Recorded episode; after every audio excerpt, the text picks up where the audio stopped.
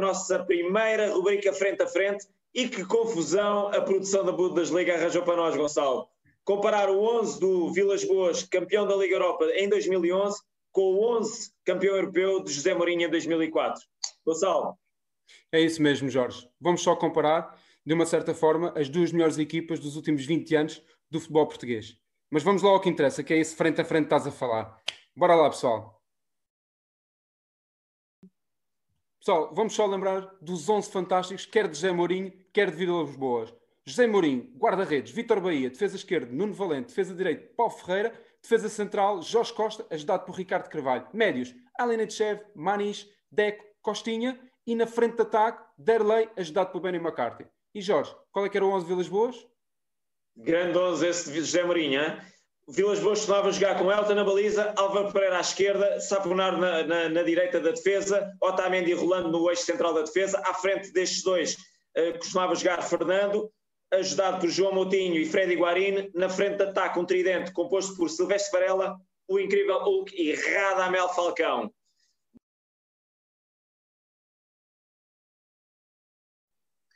Bora lá, pessoal, essa tão aguardada escolha nesse nosso frente da frente, Gonçalo. Começando pela baliza, Vitor Bahia ou Elton?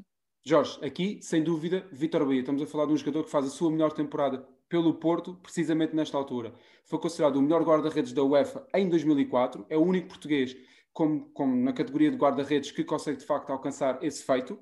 é um jogador que tem no seu currículo Taça UEFA, Taça das Taças e Liga dos Campeões. Poucos podem se orgulhar disso e é um dos jogadores mais titulados sempre. Estamos a falar de 32 títulos. Por isso aqui, Vitor Bahia, sem dúvida, Jorge. Muito bem, Gonçalo. Vitor Bahia, sem sombra de dúvida, eh, ligado umbilicalmente ao Futebol Clube de Porto, mas para mim, e falando apenas e só em termos futebolísticos e em termos técnicos, para mim, Elton era superior. Mais segurança transmitia aos seus colegas da defesa, transmitia mais confiança, dava menos casos do que Vitor Bahia, era melhor a sair entre os postos, era melhor nas saídas dos cruzamentos era um jogador mais, um guarda-redes mais seguro. Para mim, Elton, e acho que temos aqui um empate logo na primeira decisão. Sim, sim. Bora lá, vamos ver as próximas posições. Defesa esquerdo, Nuno Valente ou Álvaro Pereira, Gonçalo? É assim, os dois jogadores eram muito similares. Uh, muita regularidade, qualidade acima da média, mas eu diria que Álvaro Pereira é mais forte fisicamente e tinha mais velocidade. Por isso a minha escolha, Jorge, Álvaro Pereira aqui.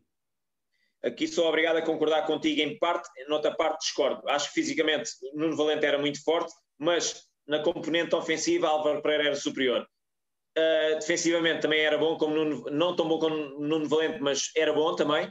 E uh, conciliando as duas vertentes, ofensiva e defensiva, acho que Álvaro Pereira tinha um toque a mais, um, um extra em relação a, a Nuno Valente. Portanto, a minha escolha recai em Álvaro Pereira. Próxima posição, Paulo Ferreira ou Saponaro? Haverá dúvidas, Gonçalo? Não, Jorge. Aqui não existe qualquer dúvida. Estamos a falar de um dos melhores defesas de direitos de sempre. Estamos a falar de um jogador com um pulmão incrível, um esforço e uma dedicação brutal. Paulo Ferreira praticamente faz duas temporadas no Futebol Clube do Porto, 60 jogos, praticamente sem descansar e sem lesões. Por isso a minha escolha aqui recai sobre Paulo Ferreira.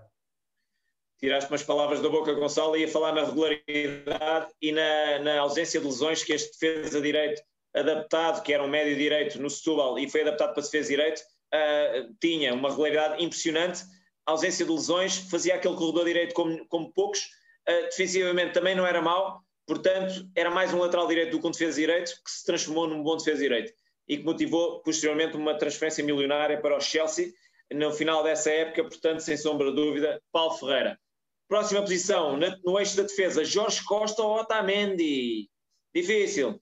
Bora Sim, lá. É verdade, é uma escolha difícil. São dois jogadores, na sua forma de jogar, muito, mas muito similares. Estamos a falar de jogadores raçudos, jogadores a Porto, por combate, dedicação, de amor, de amor e dedicação em campo, completamente. Mas tenho a dizer-te que acho que Otamendi tinha mais qualidade. Isto é, tecnicamente, eh, Otamendi era melhor. Por isso aqui a minha escolha recai sobre Otamendi, Jorge. Eu também sou obrigado a concordar contigo em termos técnicos, não há dúvidas absolutamente nenhuma. Scott Amendi era superior em termos técnicos a Jorge Costa, mas aqui fugindo um bocadinho ao critério que eu adotei entre Elton e Vitor Bahia, em que não, não foi decisiva a parte da, da ligação ao Futebol Clube Porto, aqui, comparando em termos futebolísticos, sendo dois defesas centrais absolutamente fabulosos e que, daria, e que davam garantias à equipa, aliado à, à mística e à ligação que Jorge Costa tem com o Futebol do Porto e aos anos de casa, sou obrigado a escolher Jorge Costa e temos aqui mais um empate. Muito bem, próxima posição, Ricardo Carvalho ou Rolando? Haverá dúvidas? Não, Jorge, aqui não existe qualquer dúvida. Estamos a falar de um dos melhores defesas centrais de sempre do futebol português. Aliás, também um dos melhores jogadores da sua geração.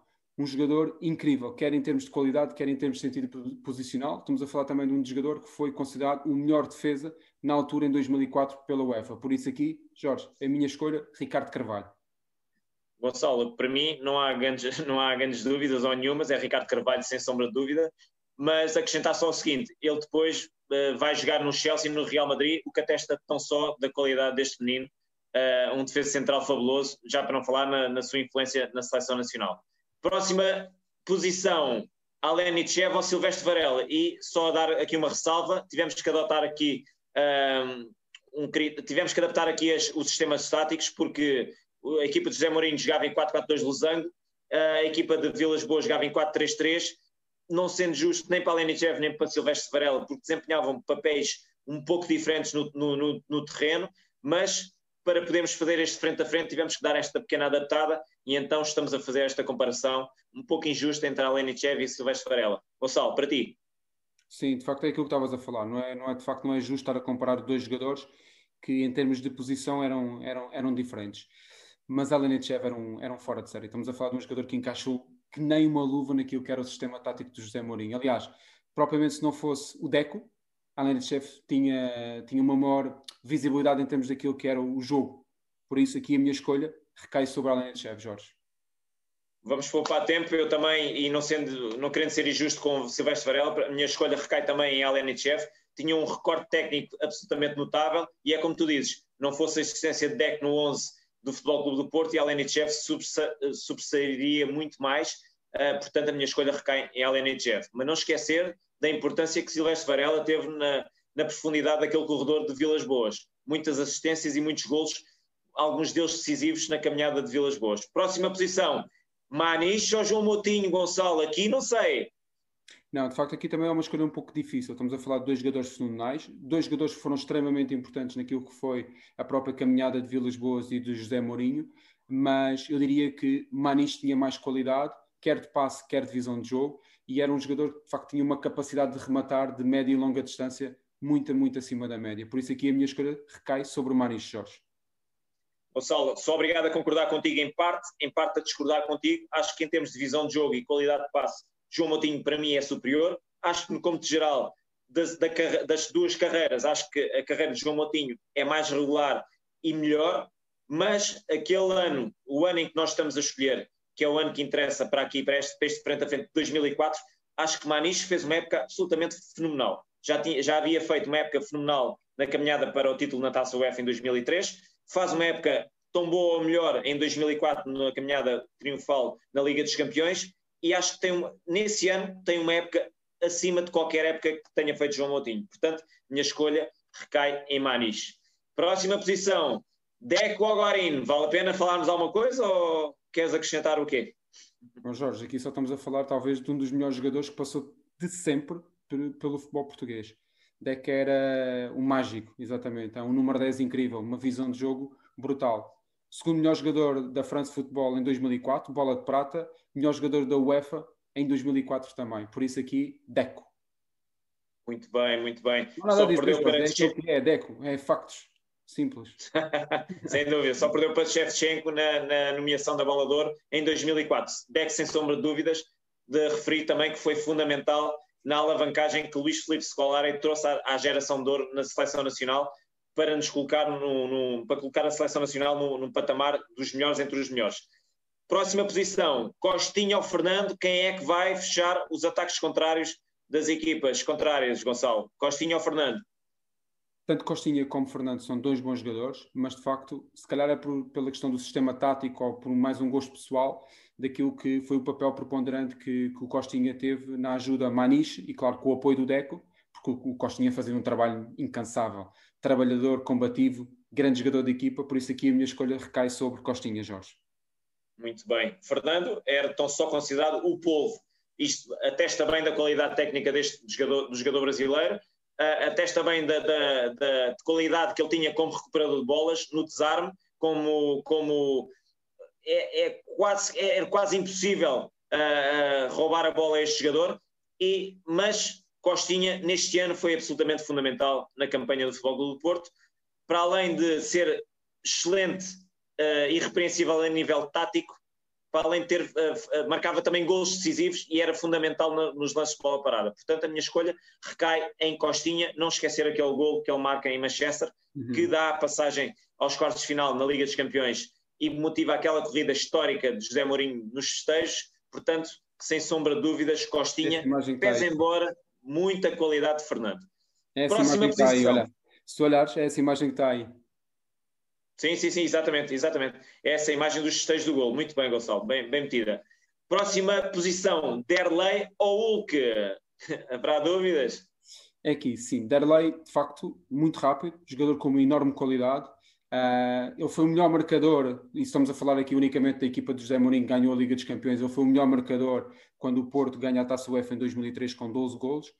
Mas o Hulk é o Hulk. O Hulk é um jogador top. Estamos a falar de um jogador que é um, que é um verdadeiro animal. Estamos a falar de um jogador que é um tanque. Jogador mesmo.